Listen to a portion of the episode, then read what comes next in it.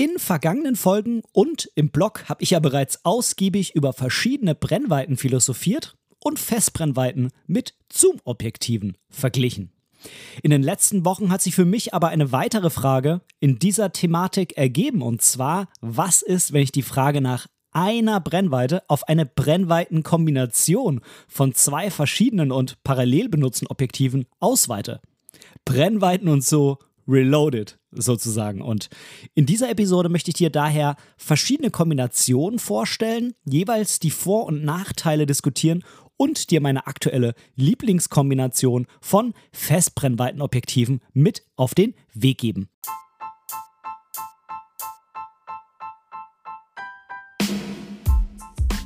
Moin und herzlich willkommen zu Momente deiner Geschichte, dem tiefgründigen Fotografie-Podcast.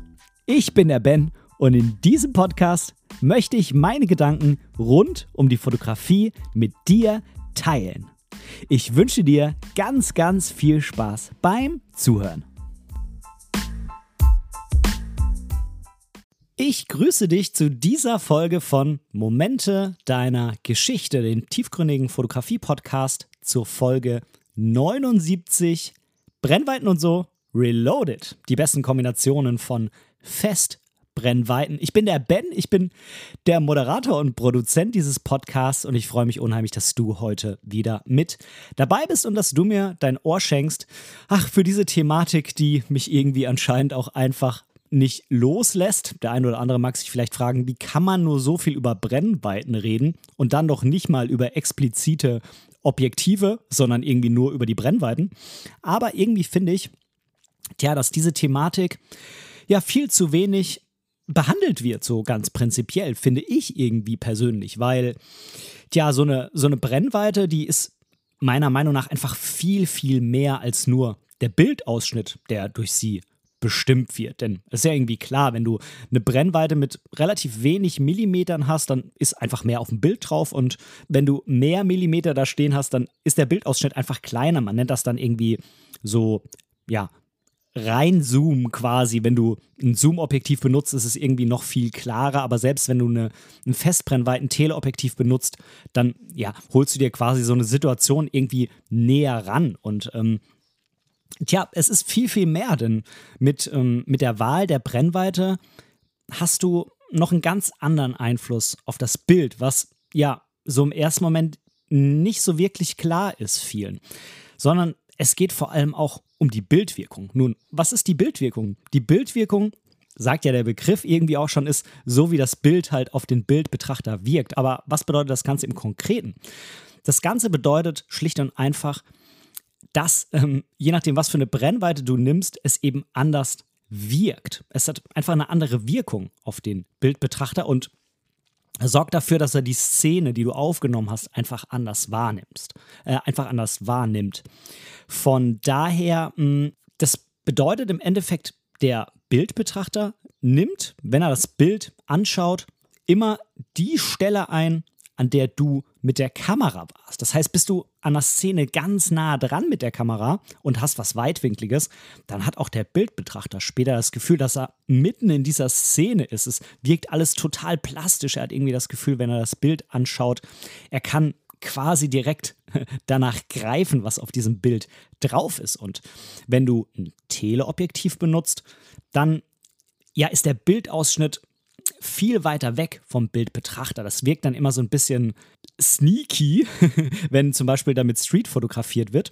Aber es kann natürlich auch durchaus helfen, wenn du einfach nicht näher rangehen kannst. Oder je nachdem, was du eben beim Bildbetrachter für Gefühle hervorrufen willst. Wenn du zum Beispiel ein Business-Porträt machst, dann willst du halt nicht, dass der spätere Bildbetrachter das Gefühl hat, dass er zwei Zentimeter weit weg vom Gesicht des Vorstandsvorsitzenden ist, ähm, sondern dann soll ja da einfach so eine gewisse Distanz auch gewahrt werden und äh, es soll nicht zu intim werden. Aber bei ganz, ganz vielen Bildern will man halt gerade auch, dass es intim wirkt. Gerade irgendwie bei der Reportage oder Reisefotografie will man ja eigentlich gerade, dass der Bildbetrachter das Gefühl hat, mitten dabei zu sein im Geschehen und vielleicht auch einfach selber, ja, also sich so fühlt, als ob er eben mit dir dabei ist, als ob er neben dir steht oder eben als ob er du ist in dem Moment. Ähm, und das kannst du natürlich unheimlich damit beeinflussen, was für eine Brennweite du benutzt. Ähm, auch ist es wichtig zu wissen, je nachdem, was man fotografiert, können auch einfach gewisse Brennweiten dann dazu führen, dass es auch einfach nicht mehr schön ist, wenn du was extrem weitwinkliges nimmst, sagen wir mal irgendwie Vollformat-äquivalente ja, 15 Millimeter oder so, dann ist es natürlich nur, dann ist es natürlich nicht nur unangebracht beim Vorstandsvorsitzenden, sondern irgendwann sieht halt jeder Mensch da drauf ulkig aus, auch wenn es irgendwie deine Frau ist oder so. Und du willst auf diesem Foto eigentlich doch ein bisschen Nähe ja darstellen. Und ähm, Witzig kann es natürlich wieder sein, wenn du, wenn du ein Haustier damit fotografierst oder dein Kind oder so, dann willst du vielleicht auch einfach so ein Spaßbild machen. Aber du musst halt wissen, dass es eben so rüberkommt. Und dann kann man auch Regeln brechen, aber eben ganz bewusst. Das vielleicht mal so ein bisschen vorweg. Ähm, ich will dir direkt auch nochmal ein Beispiel nehmen, was ich aus einem ganz, ganz tollen Video von einem YouTube- Kanal habe, der nennt sich The Raw Society. Habe ich dir, glaube ich, auch schon mal in einer der vergangenen Folgen unten verlinkt. Mache ich hier aber nochmal. Ähm, und da geht es auch so ein bisschen um die Frage, was für eine ähm, Brennweite wie wirkt. Und ähm, da wird zum Beispiel werden diese drei Brennweiten 28, 35 und 50 genommen, sind by the way auch so meine Lieblingsbrennweiten derzeit. Und ähm, der, ähm, ja, ich nenne ihn mal Moderator, also der, der YouTuber, der das da ähm, besprochen hat, der hat halt gesagt, na ja, wenn du 28 Millimeter hast, dann wirkt es für den Bildbetrachter so, als ob er mitten im Geschehen ist. Und wenn du gute Bilder mit 28 mm machen willst, dann musst du natürlich auch nah rangehen und dann hast du automatisch äh, diese Wirkung. Ähm, wenn du 50 mm drauf machst, dann hast du das Gefühl, dass du eher so eine Art neutraler Beobachter der Situation bist, aber der schon irgendwo in der Nähe von der ganzen Szenerie ist. Ne? Also nicht wie bei einem 200 mm Objektiv ganz weit weg, sondern du stehst quasi am Rand der Szene, um es mal so auszudrücken. Wenn du ja, wie gesagt, bei den 28 das Gefühl hast, du bist mittendrin. Und die 35 mm sind so ein bisschen, ja, das Beste von beiden Welten, sagt man. Ähm, du kannst dadurch, dass du einen Schritt weiterhin machst, ja, so eine Art Gefühl des 28er so ein bisschen imitieren und indem du einen Schritt zurück machst, kannst du so ein bisschen das Gefühl von so einem 50er imitieren. Ähm, das ist einer der ganz vielen Gründe, warum 35 mm meine absolute Lieblingsbrennweite sind und auch die Brennweite sind, die ich sofort nehmen würde, wenn ich nur eine Brennweite mitnehmen könnte. Ähm, die Frage ist aber nun einfach, warum soll ich mich denn nur auf eine Brennweite beschränken? Also, ich meine, klar, bei der Fuji X100V sind halt nun mal standardmäßig die 35 mm drauf. Nichtsdestotrotz gibt es halt auch da zwei Konverter, mit denen du aus den 35, 28 und 50 jeweils machen kannst. Ich sage auch direkt dazu, ich spreche jetzt in dieser Form hier Außer ich spreche wirklich ein spezielles Objektiv in dem Moment an. Ähm, ansonsten spreche ich hier immer von Vollformat-äquivalenten Brennweiten. Ähm, einfach, um es klarer zu machen, um es einfacher zu machen, um es auch einheitlich zu machen. Ähm, und ich glaube auch, die meisten können sich einfach unter einem 50 mm viel eher vorstellen, was gemeint ist, als wenn ich jetzt 33 sage, weil eben mein Fuji Objektiv, was ich in der Schublade habe, 33 mm sind, aber auf APS-C und deshalb entsprechen sie so ziemlich genau 50 mm an Vollformat, was den, Bild, äh, was den Bildwinkel angeht. Und von daher ähm, spreche ich hier jetzt wirklich hauptsächlich von den Vollformat Brennweiten. Ähm, vielleicht noch, bevor ich, bevor ich da mit den, mit den Überlegungen anfange.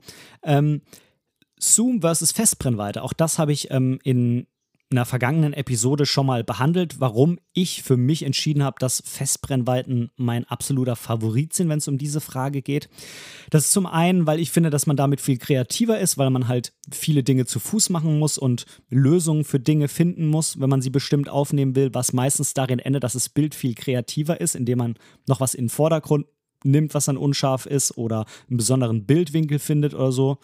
Ähm, und ich finde auch, dass es für den Bildstil unheimlich wichtig ist, dass man nicht andauernd so viel in den ähm, Brennweiten hin und her springt, weil das einfach ein uneinheitliches Bild ist. Der Bildbetrachter kann sich an nichts gewöhnen irgendwie, wenn er sich so eine Bilderstrecke anschaut. Und auch du als Fotograf ähm, tust dir sehr schwer mh, mm, zu, ja, wie sagt man, dir vorher vorzustellen, wie der Bild wie das Bild wird, wenn du dieses Objektiv oder diese Brennweite benutzt, weil du einfach andauernd hin und her springst. Und wenn du dich mal an ein, zwei, drei Brennweiten gewöhnt hast, dann ist für dich viel leichter dieses Bild, ja, auf Englisch sagt man äh, pre-visualize, ähm, auf Deutsch, ja, vorvisualisieren klingt irgendwie total komisch, ähm, aber ich glaube, du weißt, was ich damit meine.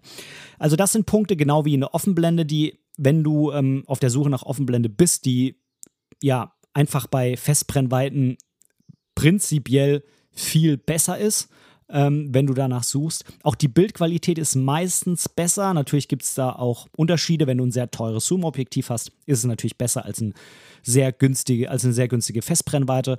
Ähm, und auch die Zoom-Objektive haben in letzter Zeit da ziemlich viel zugenommen in der Qualität. Nichtsdestotrotz, prinzipiell kann man das sagen, dass äh, eine Festbrennweite eine höhere Bildqualität aufweist. Und auch die Größe natürlich. Eine Festbrennweite ist im Normalfall einfach kleiner als ein Zoom-Objektiv, vor allem wenn wir dann auf der Suche nach Offenblenden sind. Und von daher für mich, ich besitze kein Zoom-Objektiv mehr, zumindest keins für die Kameras, die ich normalerweise benutze. Und ähm, ja, von daher ist die Frage für mich jetzt irgendwie auch so eine absolute Grundlage, mich da auf die Suche zu machen. Also im Moment ist ein Zoom-Objektiv, wo man sich dann die Frage nach Brennweitenkombinationen so ein Stück weit sparen kann, ähm, ist für mich auch erstmal so passé. Ähm, ja, aber gut, du fragst dich jetzt, warum bin ich denn jetzt auf der Suche nach einer Kombination? Ich habe doch meine 35 mm und damit kann ich irgendwie alles fotografieren. Ja, klar, stimmt. Ist auch so. Ähm, nichtsdestotrotz ist es natürlich so, da brauchen wir uns auch irgendwie nichts vormachen, dass man schon Einbußen in der Flexibilität hat. Das ist einfach so. Und ähm, ja, ganz oft, wenn ich nur die 35 dabei habe, denke ich mir, so ein, so ein bisschen mehr oder so ein bisschen weniger wäre manchmal schon echt wirklich nett. Und ähm, gerade wenn man dann vielleicht sagt, mh, hm, so ein Objektivwechsel, da habe ich jetzt aber irgendwie auch nicht andauernd Bock drauf, dann bieten sich halt, wenn man zwei Objektive nimmt, bietet sich halt auch an, zwei Kameras zu nehmen. Das ist für mich in meinem Verständnis irgendwie noch händelbar wenn man vielleicht nicht gerade zu große Klopper hat und dann eben auch keine riesigen Zoom-Objektive drauf hat, dann sind für mich zwei Kameras noch ganz gut handelbar. Das kann ja auch eine kleinere und eine größere sein. Bei mir wäre es dann halt die X100V und die XT4. Und wenn da jeweils eine Festbrennweite drauf ist, dann ist das schon wirklich machbar, die beiden mitzunehmen und auch beide umzuhängen. Und man hat dann halt auch sehr schnell quasi die Möglichkeit, mh, zwischen diesen beiden Brennweiten, die man mitnimmt, zu wechseln und äh, hat die quasi, ja, verfügbar einfach, kann die auch wirklich relativ schnell einsetzen. Ähm, ich habe verschiedene Grundüberlegungen jetzt für diese Brennweitenkombination mir hergenommen. Denn wenn ich mir die jetzt ähm, nicht als Grundlage nehme, die Grundüberlegung zu, als Grundlage zu nehmen, ist wieder hervorragendes Deutsch, ähm, dann, ja, dann gibt es natürlich so viele verschiedene Möglichkeiten, Festbrennweiten oder eine einzelne Brennweite miteinander zu kombinieren, dass das hier natürlich ja nicht in eine Podcast-Folge reinpasst und man immer irgendwie irgendwelche Vorteile und Nachteile findet. Von daher habe ich mir verschiedene Grundüberlegungen mal hergenommen, die ich jetzt ähm, zugrunde lege. Ja, ich komme da irgendwie nicht mehr raus aus dem Grundding. ähm, es geht prinzipiell hier um die Thematik Reportage, vielleicht auch ja, so der Schwerpunkt nicht unbedingt, aber schon im Hinterkopf ist die Reisereportage. Also ich möchte irgendwo hin, ich weiß nicht so genau, was mich erwartet und möchte verschiedene Szenen einfangen können. Die, ähm, die der absolute Schwerpunkt liegt nicht auf Menschen, aber Menschen kommen halt vor. Es kommen aber halt auch Landschaften vor und äh, vielleicht auch ein paar Tiere. Ähm, aber wie gesagt, es soll jetzt hier nicht im Schwerpunkt um Wildlife gehen, weil dann hat man natürlich meistens eher was Längeres dabei.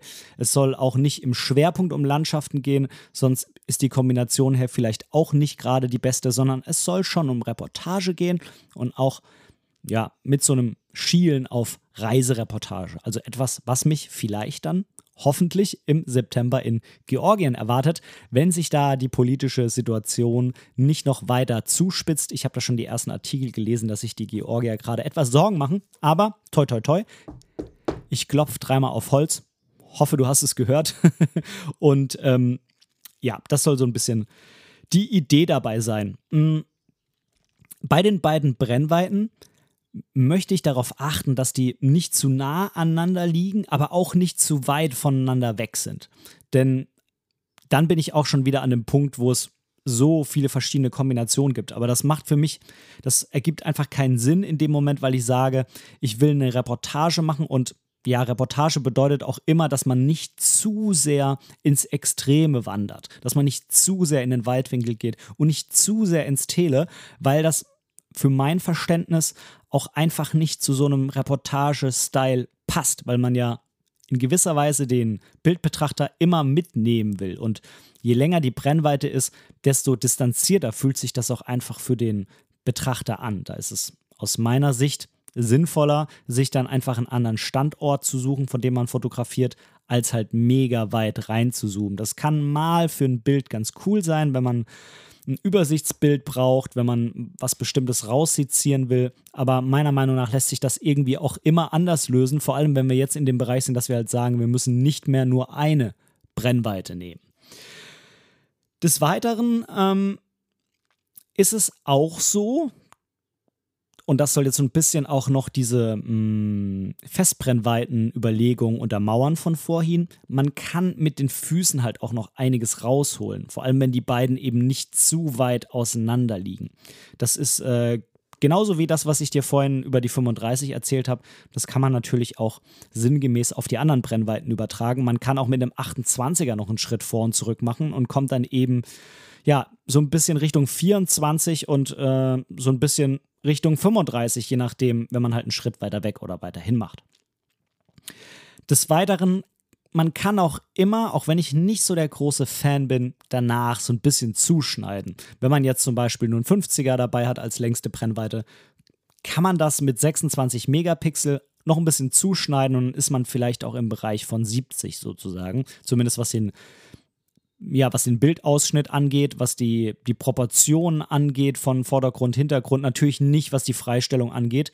Aber auch da will man vermutlich normalerweise gar nicht zu sehr freistellen, weil man ja in der Reportagefotografie auch was von der Umgebung zeigen will. Anders ist es natürlich, wenn man dann ein Porträt macht, da ist es gar nicht so schlimm, wenn es ein bisschen freigestellter ist. Oder wenn es halt sehr dunkel ist und man halt um die Blende gar nicht rumkommt. Aber auch das ist ein Punkt, hm, ist vielleicht auch mal ganz spannend für eine separate Folge, ähm, inwieweit denn Offenblende eigentlich so toll und so wichtig ist, wie es immer behauptet wird. Hm, ich glaube, das äh, schreibe ich mir auf jeden Fall mal auf meine Liste. Wenn es dich interessiert, lass mir gerne deine Gedanken zum Thema Offenblende zukommen. Und ähm, wenn es dich interessiert und du dazu gerne eine Folge hören würdest, lass mir auch das gerne zukommen. Ähm, prinzipiell bin ich aber nicht so der Fan vom Schneiden. Ich versuche immer, die Bilder einigermaßen so zu machen, wie ich sie auch später verwenden will, weil irgendwas habe ich mir dabei gedacht, außer ich denke mir eben in dem Moment, ich komme einfach nicht näher ran und es geht nicht anders. Ähm, von daher, ich versuche es immer. Wenn du ein Bild leicht drehen musst, musst du es natürlich automatisch zuschneiden, wenn du das Format beibehalten willst. Aber prinzipiell versuche ich es immer zu vermeiden. Und ich möchte mich, als letzte Grundüberlegung, ich möchte mich auch so ein bisschen an dem Equipment orientieren, was ich zur Verfügung habe, jetzt gerade. Ich werde natürlich an der einen oder anderen Stelle mir auch mal Gedanken darüber hinaus machen, aber im Großen und Ganzen möchte ich mich darauf konzentrieren, weil ich sonst wahrscheinlich wieder anfange, mir Dinge dazu zu kaufen, wenn ich hier mit der Folge fertig bin. Dann wäre das ähm, ja schon wieder so ein bisschen Selbsttherapie. Ja, ja wie auch immer.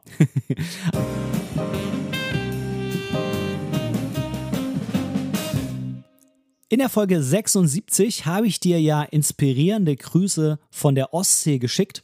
Ich war ja ein paar Tage in Dump zum Fotografieren und ähm, da gab es so ein Ding, wo ich nicht genau wusste, wie es heißt und wofür es war. Ich möchte dir kurz nochmal erklären, was das war. Ähm, am Strand sind halt Dünen, äh, ist klar, die sollen natürlich vor Hochwasser schützen, ähm, aber die haben auch Durchlässe, also sind immer quasi immer so mh, mm, ja, Durchlässe, also quasi Löcher in diesen Dien, äh, Dünen, wo einfach keine Düne ist, da, damit man da durchgehen kann zum Strand. Und ähm, immer so ein paar Meter dahinter, Richtung Meer, war so eine Art, ja, so eine Art Mauer oder Zaun. Und ich habe mich gefragt, wofür ist das da?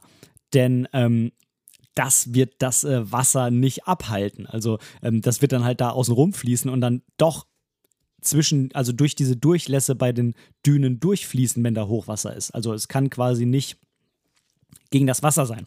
Und der liebe Matthias, der hat das, äh, der weiß das, hm, also zumindest erscheint es sehr, sehr schlüssig, was er mir da gesagt hat. Er hat gesagt, Ben, das ist ein Sandfangzaun.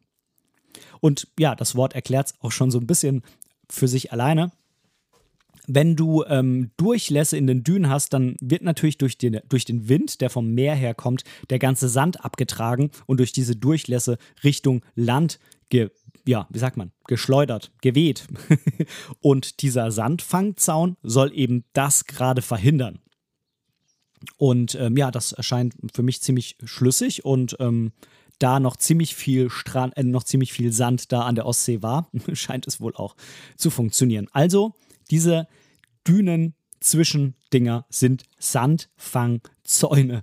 Ja, lieber Matthias, danke für diesen Hinweis. Und ähm, bevor wir wieder zurückspringen, habe ich noch einen zweiten kleinen Punkt.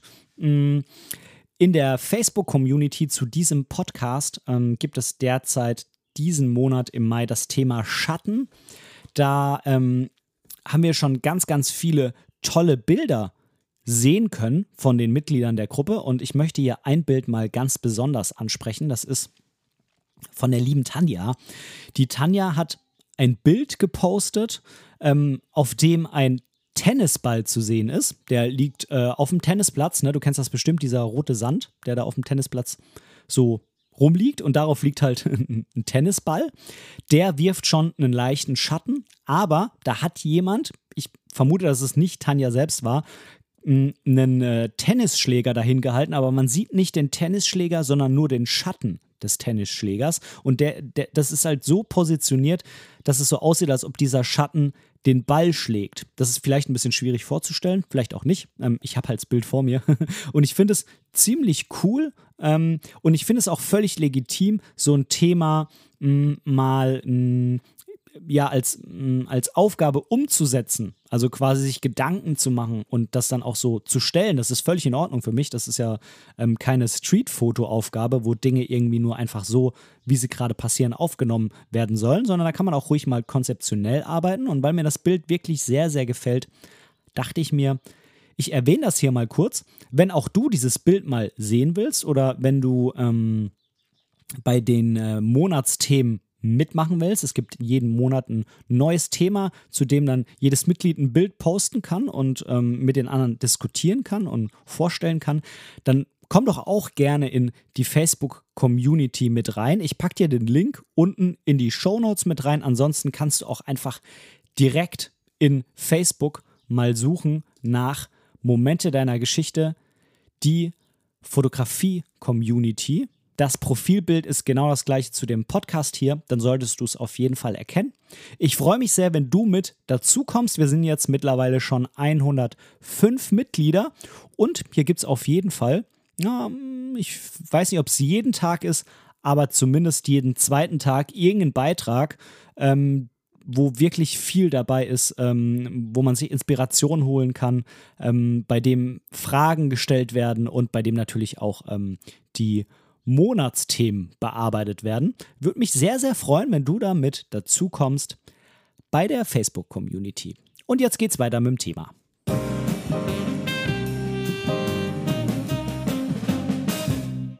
Kombination Nummer 1. Das ist, glaube ich, die klassischste Kombination von zwei Festbrennweiten, von zwei Brennweiten, die man mit dabei hat. Und zwar, vielleicht kannst du es dir schon denken, 35 und 85 mm in Kombination. Und das ist zum Beispiel gerade bei Hochzeiten eine sehr verbreitete Kombination, denn mit 35 werden dann ja die meisten Bilder in so einer Art Reportage-Style gemacht. Das ist relativ flexibel, da brauche ich, glaube ich, jetzt nichts mehr dazu sagen zu dieser Brennweite. Und 85 werden dann eben benutzt, wenn der Fotograf nicht schnell genug dahin kommt, wenn der Fotograf vielleicht mh, hm, jemanden raussezieren will, Porträts vom Hochzeitspaar machen will und so weiter und so fort. Und ähm, der Vorteil von dieser Kombination ist einfach, dass man halt von einem leichten Weitwinkel, denn 35 ist ja ein leichtes Weitwinkel, bis zu einem leichten Tele, was das 85er ist, alles abgedeckt hat und mit den Füßen dazwischen halt quasi auch die Brennweiten noch irgendwie abdecken kann. Also eine sehr verbreitete und eigentlich auch sehr gute Kombination. Ich persönlich habe aber einfach das Problem, dass ich die 85 mm einfach nicht mag. Mir gefällt einfach der Bildlook nicht. Ähm, mir gefallen einfach die Proportionen nicht. Und ähm, von daher fällt das für mich erstmal so flach, diese Kombination. Ich habe auch kein Objektiv mehr mit dieser Brennweite. Ich habe mich letztens gefragt, ob vielleicht 75 mm was wären. Es gibt ja von Fuji ein 50 mm, was dann äquivalent quasi 75 mm sind. Ähm, ich weiß aber nicht, ob das tatsächlich noch so einen Unterschied macht, dass ich damit besser zurechtkomme. Müsste ich vielleicht mal ausprobieren. Ähm, und selbst wenn mir die 85 gefallen würden, habe ich so ein bisschen das Problem, dass mir die Kombination ein bisschen zu langweilig ist, muss ich ganz ehrlich sagen. Auch wenn ich jetzt 35 eben nehmen würde, wenn ich nur eins nehmen dürfte. Ähm, aber gerade deshalb habe ich auch, ja, so das Gefühl, dass wenn ich schon zwei haben kann, warum soll ich dann so eine Brennweite nehmen, die ich irgendwie auch alleine nehmen könnte? Ähm, also dann würde ich tatsächlich das 85er kaum drauf haben aus diesen beiden Gründen. Und von daher ist es für mich jetzt nicht so die, die Wahl. Ähm, ja, was, was, was soll ich da jetzt irgendwie sonst noch dazu sagen? Also mir ist es einfach ein bisschen zu normal und gerade auch wenn man jetzt dann ans Thema Reisen denkt, hat man mit 35 eben dadurch, dass man halt noch ein zweites nehmen kann, vermutlich oft das Gefühl, dass es dann doch zu lang ist und man eigentlich lieber noch weitwinkliger unterwegs sein wollen würde. Ähm, 24 und 85 und sowas, das lasse ich jetzt mal weg, weil das 85er mag ich ja nun mal einfach nicht. Das wird ja dann auch sich nicht ändern, wenn ich eine andere Kombination nehme. Kommen wir mal zur Kombination Nummer 2 und das ist die Kombination, die ich in Dump dabei hatte. 24 und 100 35. Das war eine sehr, sehr spannende Kombination. Ich habe das auch wirklich ganz bewusst so gemacht, um mich mal herauszufordern, weil das auch die kürzeste und die längste Brennweite jeweils ist, die ich in meinem Sortiment hier, in meinem Repertoire habe. Und ähm, ja, der Nachteil ist schlicht und einfach, dass sie halt sehr weit auseinander liegen. Das war in dem Fall jetzt Absicht. Ähm, aber man hat schon Schwierigkeiten, das in der Mitte abzudecken durch den Fußzoom. Das ist hm, schon Herausforderung. Ich habe dann natürlich sehr viel mit 24 gemacht, was ganz cool war, weil es eine sehr plastische Bildwirkung einfach hat. 24 mm sind geil, ich mag das total, aber man muss halt sehr, sehr aufpassen, wie man etwas fotografiert. Das ist unheimlich wichtig. Die Kamera, gerade wenn man viele, mh, hm, viele Bauwerke, viele fixe Dinge dabei hat, dass man die schon sehr genau ausrichtet.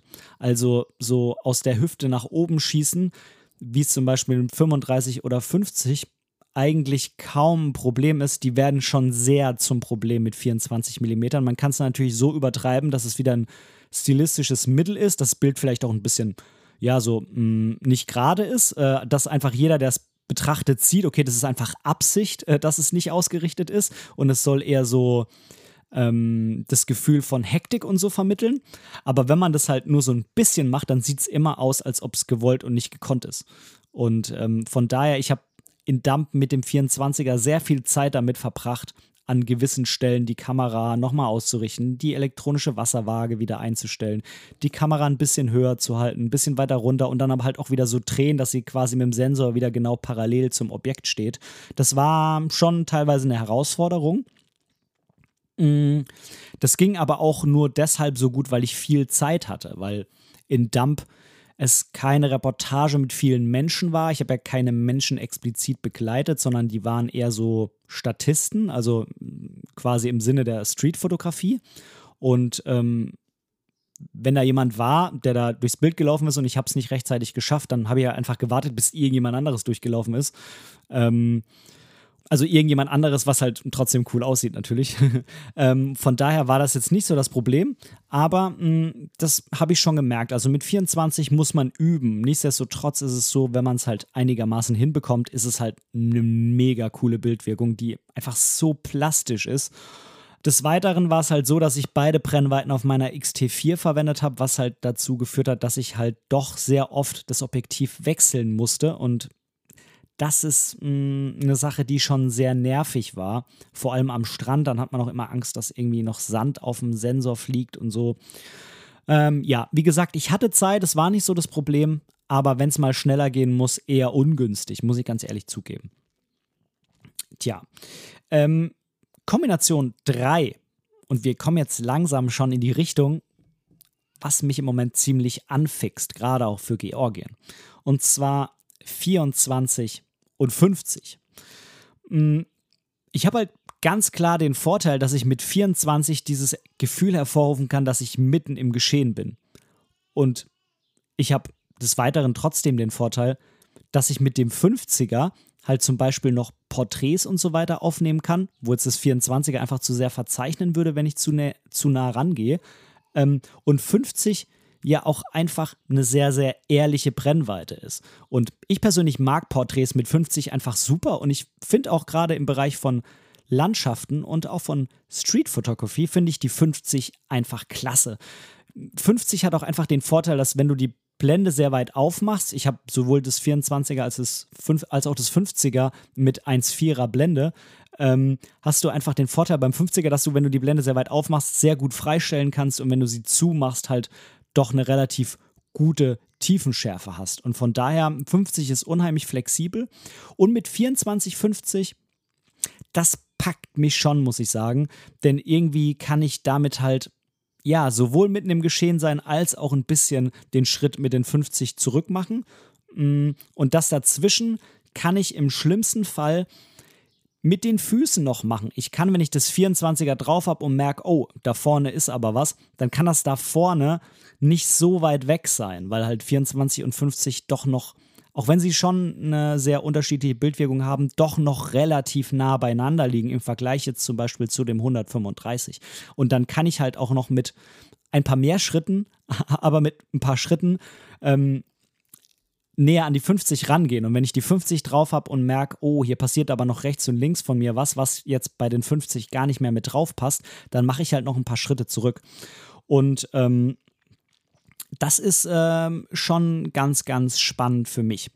Ähm, ich habe mit den 24 auch weiterhin ja, das, was so die Reisefotografie für mich auch ausmacht, abgedeckt. Denn mir hat das 24 schon prinzipiell ziemlich gut in Dump gefallen, ähm, dass man einfach das Gefühl hat, man ist mittendrin dabei, man kann das anfassen, was gerade bei mir vor der Linse war. Man hat so eine unglaubliche Plastizität.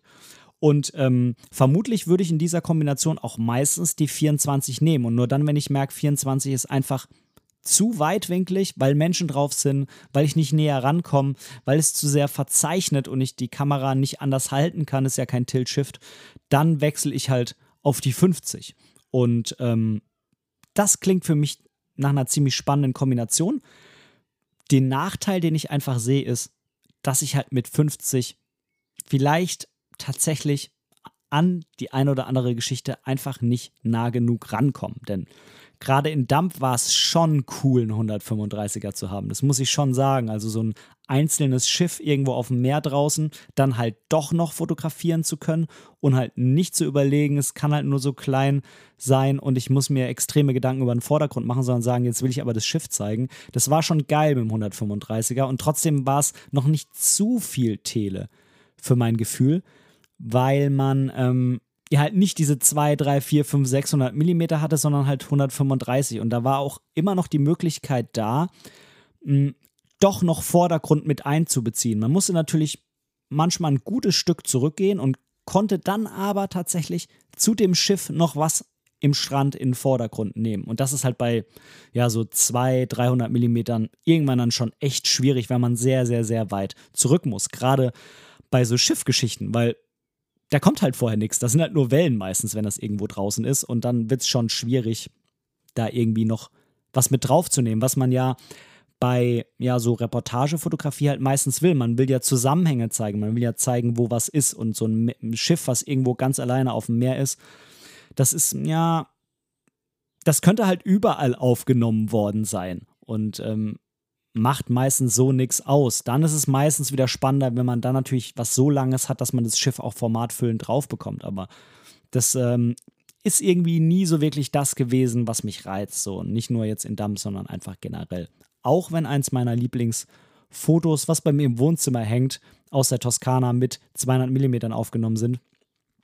Ist zwar ein ganz nettes Bild und so, aber es hat halt inhaltlich einfach keine Aussage, finde ich persönlich. Und ähm, es ist schön an der Wand zu hängen. Es ist wahrscheinlich auch schöner an der Wand zu hängen als irgendein Foto, was aus einer Reportage, aus einer Bilderstrecke rausgenommen worden ist. Ähm, das auf jeden Fall. Ähm, aber ich will mich ja auch schon dahin entwickeln, dass ich eher so in der Art von Reportage arbeite. Ähm, und als letzte Brennweitenkombination, und das ist die, die sich für mich auch besser umsetzen lässt mit meinem jetzigen Equipment, ist 28 und 50. Warum ist das so?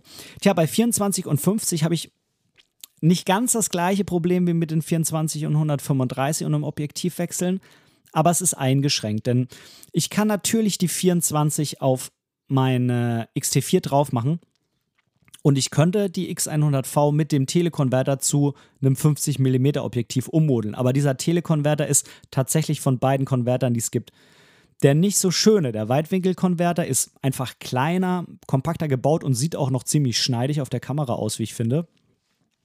Das 50er ist halt schon sehr bulkig und ja, ich weiß nicht, ob man das den ganzen Tag da drauf haben will.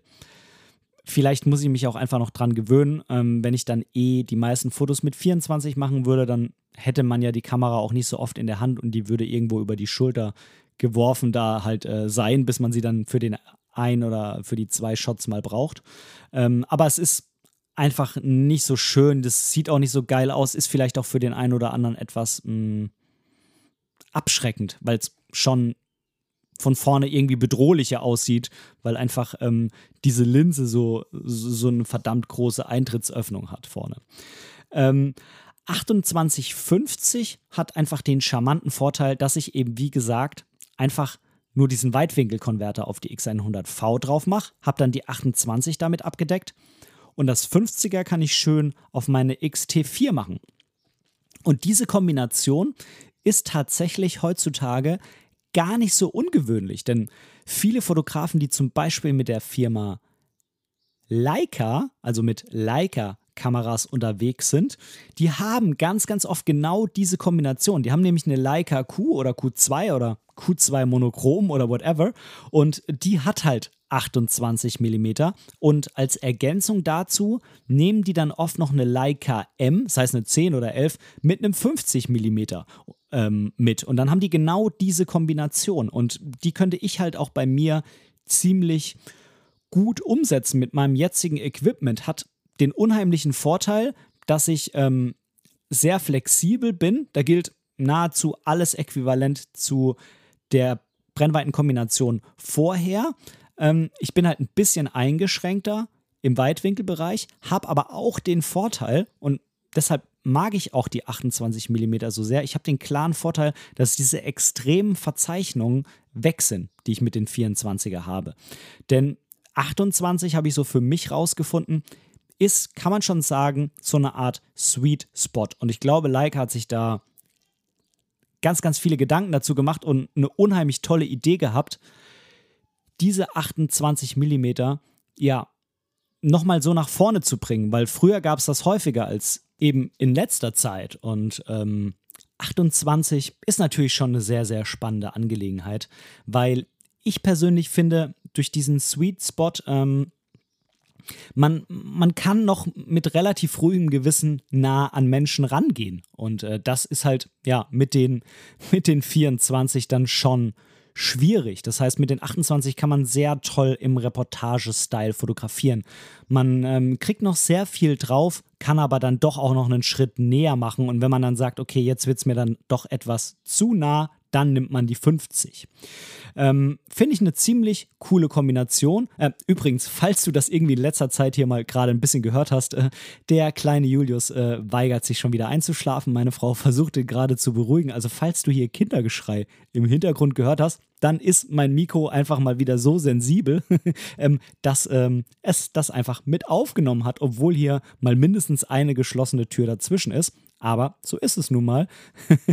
ähm, alles direkt aus dem Leben.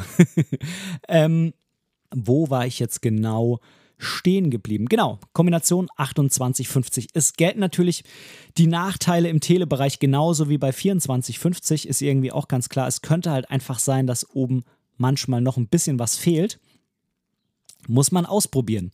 Auch die 2435 war eine wirklich interessante Kombination, die ich einfach mal ausprobieren wollte. Und ähm, ich muss schauen. Der Vorteil ist auf jeden Fall, die 28 und 50 liegen näher beieinander. Also ich denke, dass der, ähm, dass die, der, der krasse Bildunterschied, wenn es zwei Fotos sind, die mit den beiden Brennweiten aufgenommen wurden, eben nicht so krass ist wie bei 24 und 135.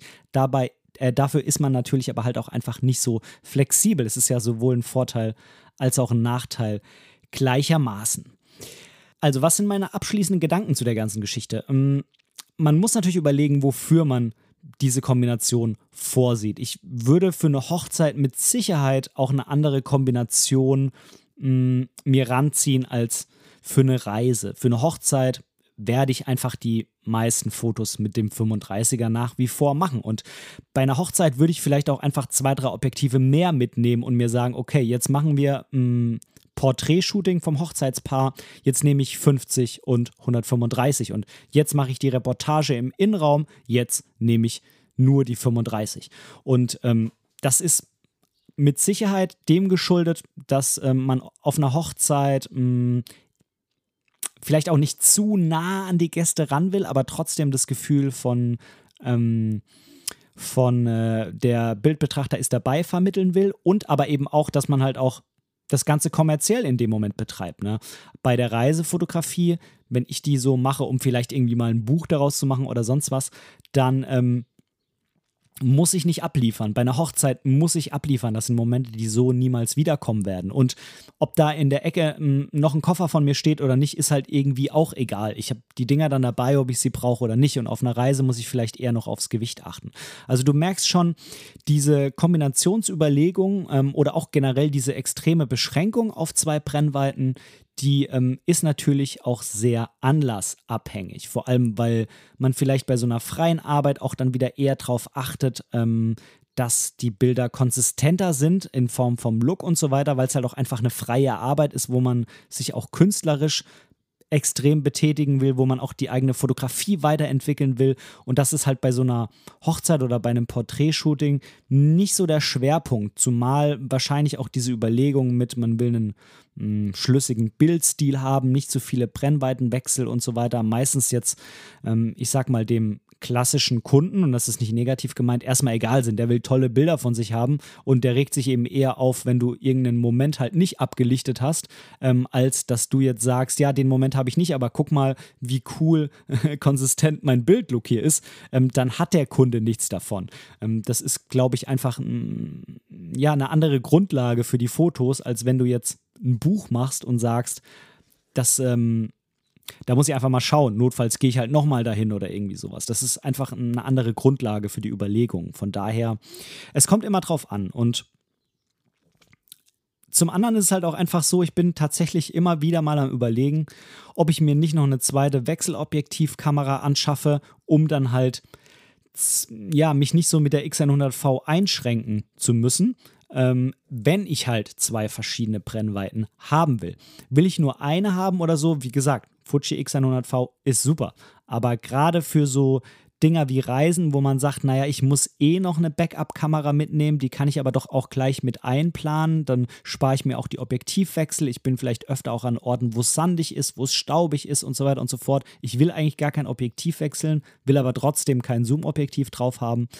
Dann ist es vielleicht gar nicht so schlecht, wenn man noch eine zweite Kamera dabei hat, auf die man halt ähm, flexibler ein Objektiv drauf machen kann als auf die X100V. Und ähm, ja, im gleichen Zuge überlege ich mir natürlich auch immer wieder, Wie wäre es denn mit dem neuen 2814? Das ist jetzt explizit keine Vollformat-Brennweite, das ist das 18er 1.4 und damit Vollformat-Äquivalente 28 von Fujifilm. Neues Objektiv, ähm, soll unheimlich toll auflösen und ähm, die, ja, die, die, die Festbrennweiten-Objektive für Wechselobjektivsysteme von Fuji, die sind meistens eben von der Bildqualität auch einfach nochmal ein bisschen besser als das, was auf der X100V drauf ist. Liegt natürlich daran, dass bei der X100V der Schwerpunkt auf der, mh, mm, auf der Größe liegt, also dass es eben nicht groß ist, auf der Kompaktheit. Ähm, und da denke ich mir manchmal schon so, ja, wenn du jetzt aber 28 auf der X100V nimmst und 50 auf der XT4, dann hast du wohl allermeistens die X100V und die macht keine schlechten Bilder von der Bildqualität aber hättest du zum Beispiel hm, eine andere Kamera mit Wechselobjektivsystem und würdest da das neue 2814 drauf machen und damit eben die meisten Bilder, dann hättest du einfach nochmal einen Sprung in der Bildqualität. Gerade weil du das dann als Hauptkamera in diesem Moment benutzt. Und äh, ja, das sind so Überlegungen, die ich immer mal wieder habe. Mal gucken. Ich habe jetzt schon sehr lange kein Equipment mehr gekauft ähm, was heißt sehr lange? Also für mein Gefühl sehr lange, ein paar Monate. ähm, tja, muss man einfach mal schauen, ob es mich da irgendwie nochmal dazu reizt oder nicht. Vielleicht kann ich mir das mit dem Georgien-Urlaub nochmal vor mir selbst rechtfertigen, dass ich es dafür irgendwie bräuchte. Hm, mal schauen. Ja, was sind deine Gedanken hm, zu Festbrennweiten Objektivkombinationen? Ähm, ziemlich langes deutsches Wort.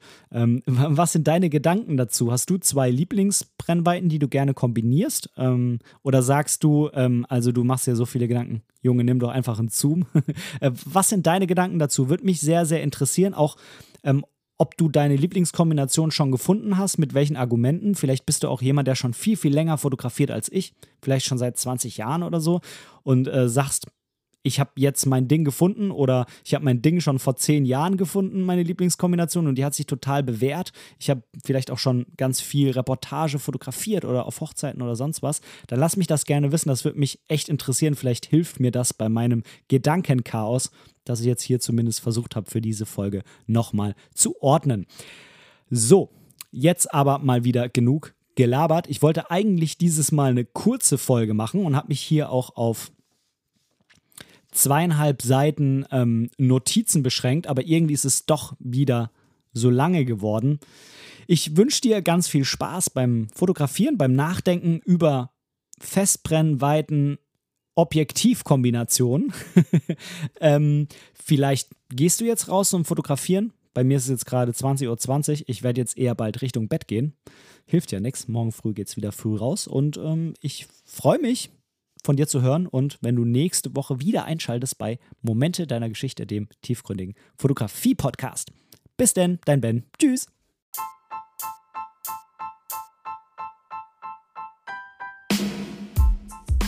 An dieser Stelle möchte ich Danke sagen. Danke, dass du mir für diese Episode dein Ohr geliehen hast, denn als Hörer bist du natürlich der wichtigste Teil dieses Podcasts. Wenn du irgendwelche Verbesserungsvorschläge hast oder Teil dieser Show werden willst, dann melde dich einfach bei mir irgendwo auf meinem Social Media. Die ganzen Links findest du unten in den Show Notes. Außerdem würde es mich unheimlich freuen, wenn du mir bei Apple Podcasts eine positive Bewertung für diesen Podcast geben könntest und vielleicht sogar ein kleines Kommentar hinterlässt. Natürlich, wenn du was anderes benutzt, kannst du das auch einfach beim Podcast-Player deines Vertrauens tun. So können wir beide zusammen noch viel mehr Menschen erreichen und unsere gemeinsame Community weiter ausbauen. Vielen lieben Dank dafür.